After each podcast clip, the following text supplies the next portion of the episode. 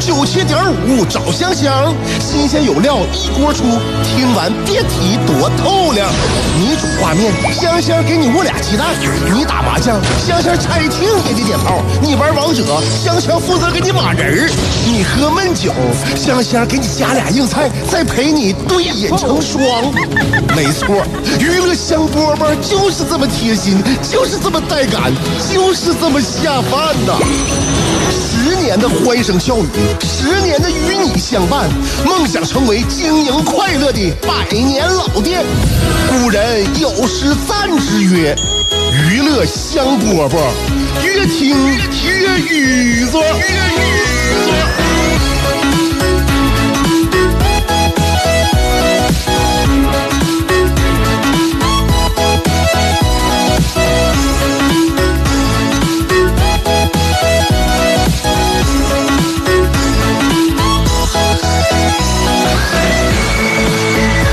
我来，继续收听娱乐香饽饽。哪来的继续？我这节目刚刚开始，这怎么回事啊？重来。我从我回家了啊！我回家从从往这边开啊。这怎么出师不利呢？节目一开始就开始说梦话啊！好了，娱乐香饽饽不管怎么样，开始了。我们下午两点的时候准时开播。今天跟大家说的全是事儿啊，因为昨天我发现这事儿出了出了出了挺多啊。我先说哪呢？先说一个姓张的一个大姐啊，这是一个真事儿啊，她报案了。呃，就是说呢，家里边有一百五十万的积蓄，在这两年呢被儿子花的分文不剩。儿子呢姓李啊，小李，小李呢说那个钱都花在谈恋爱上了，和女朋友吃一顿饭呢，一顿饭七八千，旅游住五星级酒店一晚上要一两千，哎，那酒店不贵，还行。而且呢，女方呃近一年呢也没工作，嘛现在俩人说分手了。现在这个妈妈就姓张的这个大姐呀，就说啥要把钱要回来，然后那个说要不回来的话我就报警了。但是说这钱能不能要回来？能要回来吗？该要回来吗？要得回来吗？是不是？那孩子都知道，孩子玩游戏那存了那个往往里边存的钱。你说那孩子那个现在要要把这个那钱再再要回来，把充值的钱再要回来，是不是？哎，很难呐，很难呐。这么怎么说呢？呃，再次证明了，再赚呃就赚再多的钱呢，也不如养一个心眼好使的孩儿子。现在的孩子花自己家里边钱那么舍得呢啊，那么舍得呢。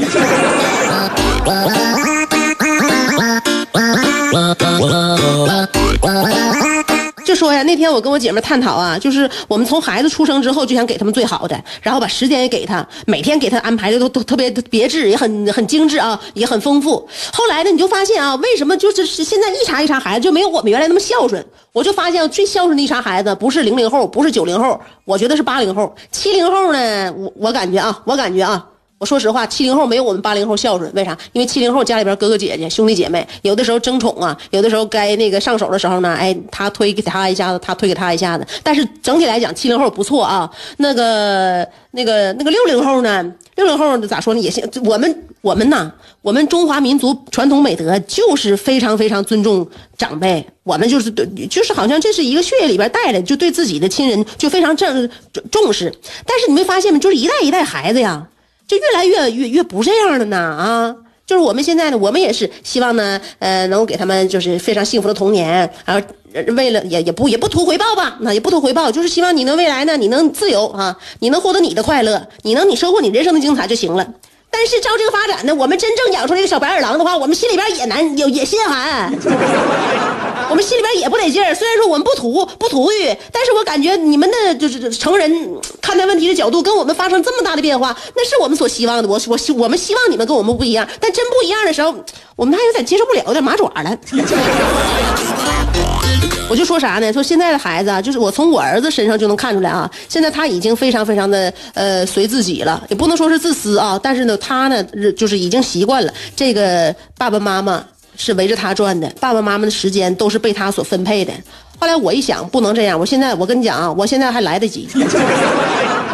正面管教吗？是吧？正面管教三岁之前是一本书，为什么三岁之后又是一本书？就是到了新的分水岭了，你就不能用原来的那种，就是给小宝宝那种，给他全世界最好的温暖爱，给他那种安全感。你要让他知道，那这个世界呀，他是他他他是他是一个共同发展的一个一个平衡的世界，不能单单的你是宇宙中心。刚生下来不都是宇宙中心吗？你把他当中心看是对的，但是时间长了之后，他再是中心的话，这叫出事啊，要出事啊！后来呢，我跟我姐们就分析了，就说是为什么我们这代人就怎么就知道孝敬父母是吧？我们工作了，我们就想一想，哎呀，我们工作了，我们要给父母改善他们的生活是吧？我们想吃到什么好吃的，想想带爸妈一起尝一尝。你说咱们这代孩，就我们现在家里边养的这孩子，像我儿子，他们长大了，他们能这样吗？我感觉不能。我感觉不能，为啥呢？因为我们呢，我们在小的时候啊，有跟爸爸妈妈一起吃苦的经历啊。爸爸妈妈上班不容易，爸爸妈妈骑着自行车带我们大雪天的时候送我们去学校啊。爸爸妈妈呢，就是当时呢工作也苦，我们脑子里边有这个烙印呐，这个烙印很深刻，很深刻啊。那你说现在呢？我儿子，我儿子他能跟我有什么一起吃苦的经历？我一想，呃，好像我跟我老公一起吃苦的经历都没有啊。吃苦的经历没有了吗？就不能创造一些吗？是不是？爸爸妈妈感觉不到，不是孩子感觉不到爸爸妈妈的苦衷。其实我们现在有没有苦衷？也有苦衷。我们吃的苦也不比我们上辈少啊。对自己的人生的那个奋斗啊，我们工作上边的那些艰辛呢，是吧？呃，我们给孩子付出的那些那个心思呀，我们花的精力呀。但是为什么这代孩子看不到的，我们小时候就能看，眼睁睁就看着我爸我妈太辛苦了。那这代孩子怎么就看不出来我们辛苦呢？后来我合计不行啊，不行，我得改变。你看，这不活生生的例子就摆在我们面前的吗？就张女士家里边就这一百五十万，就随随便便，她一百一百五十万咋的？你是你你你你是你是那个那个富豪之家吗？一百五十万算富豪吗？那根本不算呢。那怎么就是孩子就就不心疼，就这么就这么花了一顿饭七八千块钱跟女孩出去那个玩，然后住五星级酒店，一天两千多块钱？嗯，为什么呢？是不是？所以说，我就感觉啊，教育孩子、养育孩子，这是一个过程。你要为他付出的同时呢，你也在想啊，他怎么能够感知、感知这个世界，感知这个人情冷暖，感情，甚至呢，在幸福的生活当中感知生活的不幸。哎呦我的妈，太难了！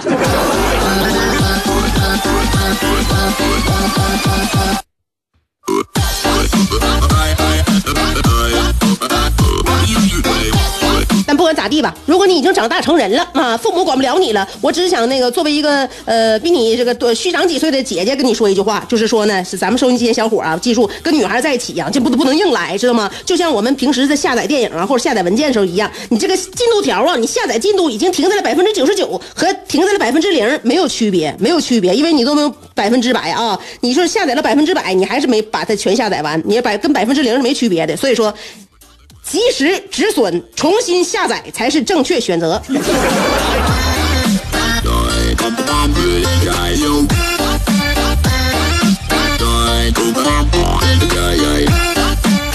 所以说到孩子嘛，说到孩子，我跟你讲，爸爸妈妈爱孩子，我跟你讲了各种方法，各种各种爱法，你说都想不出来。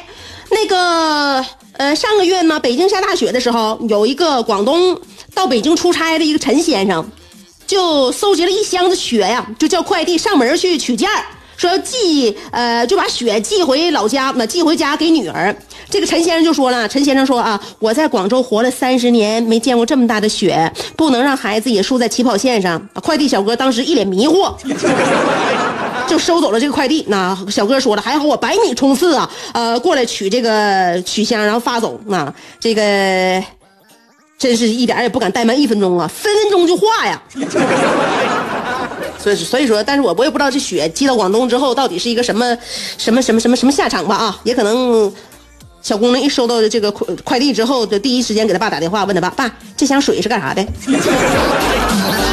所以你看着吗？嗯，家长爱孩子，你我我你你想不出来的方法。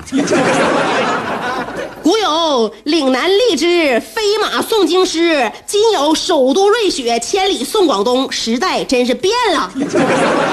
所以在我的眼中，我我认为这个父亲给孩子寄过去不是雪，是一份浓浓的父爱，让女儿能够触摸着从未体验过的世界。没，我认为再给点力，把冬天都寄到广东，也好让广东人民和全国人民站在同一个起跑线上。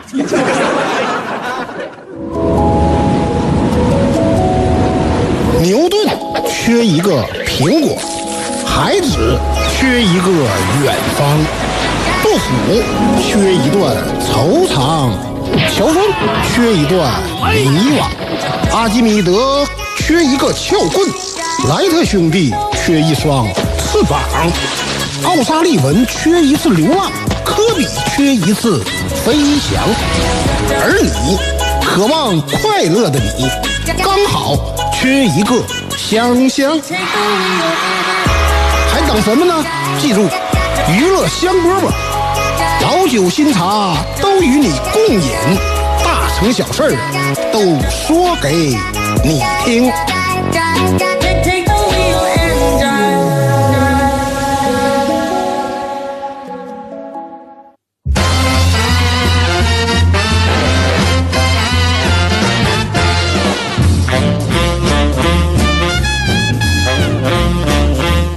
最近呢，国家统计局有一个显示说，在去年二零一九年啊，呃，有将近四亿的人经常参加体育锻炼。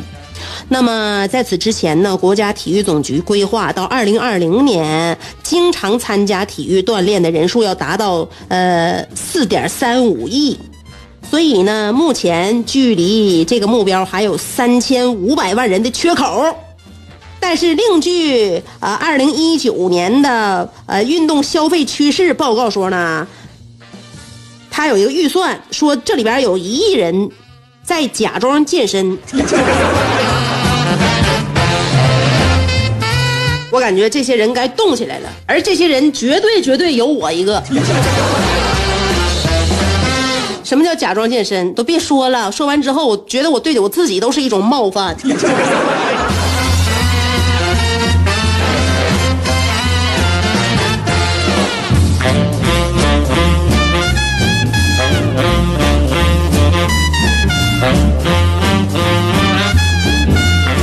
那个这个冬天呢，我跟你说啊，呃，所我我相信有很多很多的家长啊，都陷入了被 Elsa 支配的恐惧，尤其是家里边是女孩的啊，Elsa 这个名字在家长的耳边三百六十度全天候的无死角循环。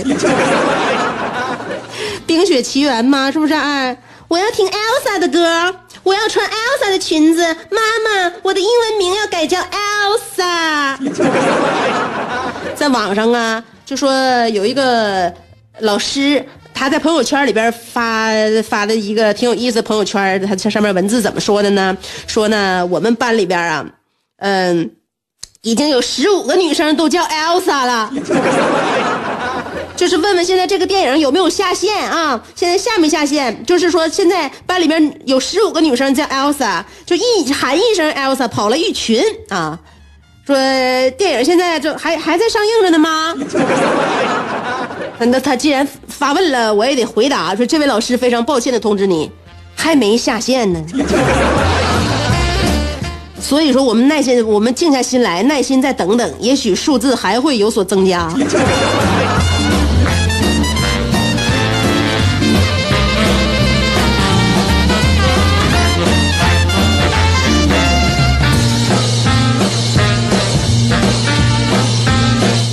我前两天在那个湖北武汉，我我没在湖北武汉啊，我在看视视频，嗯，视频呢说在湖北武汉呢地铁上一对男女，呃，好像这个因为占座的事儿吧就骂起来了。他俩还没坐在一排，不，他俩没坐，他俩他俩是坐一排，但他俩中间夹了个小伙，就是，呃，地铁上面嘛一排座嘛，他俩中间隔个小伙，他俩不知道是因为上上车是怎么占座，完互相骂。互相骂呢，中间夹着小伙，他俩人骂的很凶啊。然后呢，就是这小伙就发现自己身不由己，就陷入了一场火力十足的骂战。小伙在中间坐着，脸也不敢偏呐，也不敢瞅他俩嘛，表情就一脸尴尬，嗯，可爱极了。小伙当时啊，就是很沉稳，但最终呢，小小小伙还是沉稳不下去了。呃，我认为他应该是不堪忍受。最终选择了起身离开。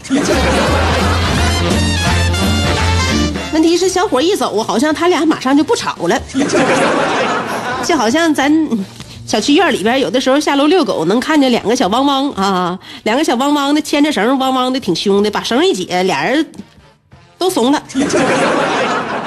哎，所以小伙子当时可能心里边活动就是，我觉得你们俩是不是有意冲我来的？等我一我一走，你们就不你们你你们就那个什么不吵了呢？是不是想让我赶紧走？你们俩好坐一块儿？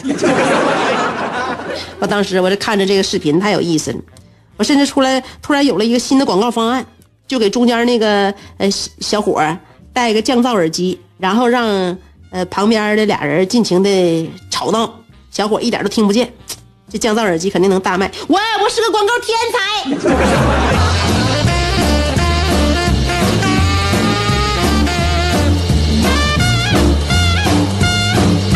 说的都是事儿啊，说多说说说多了，说多了也上头。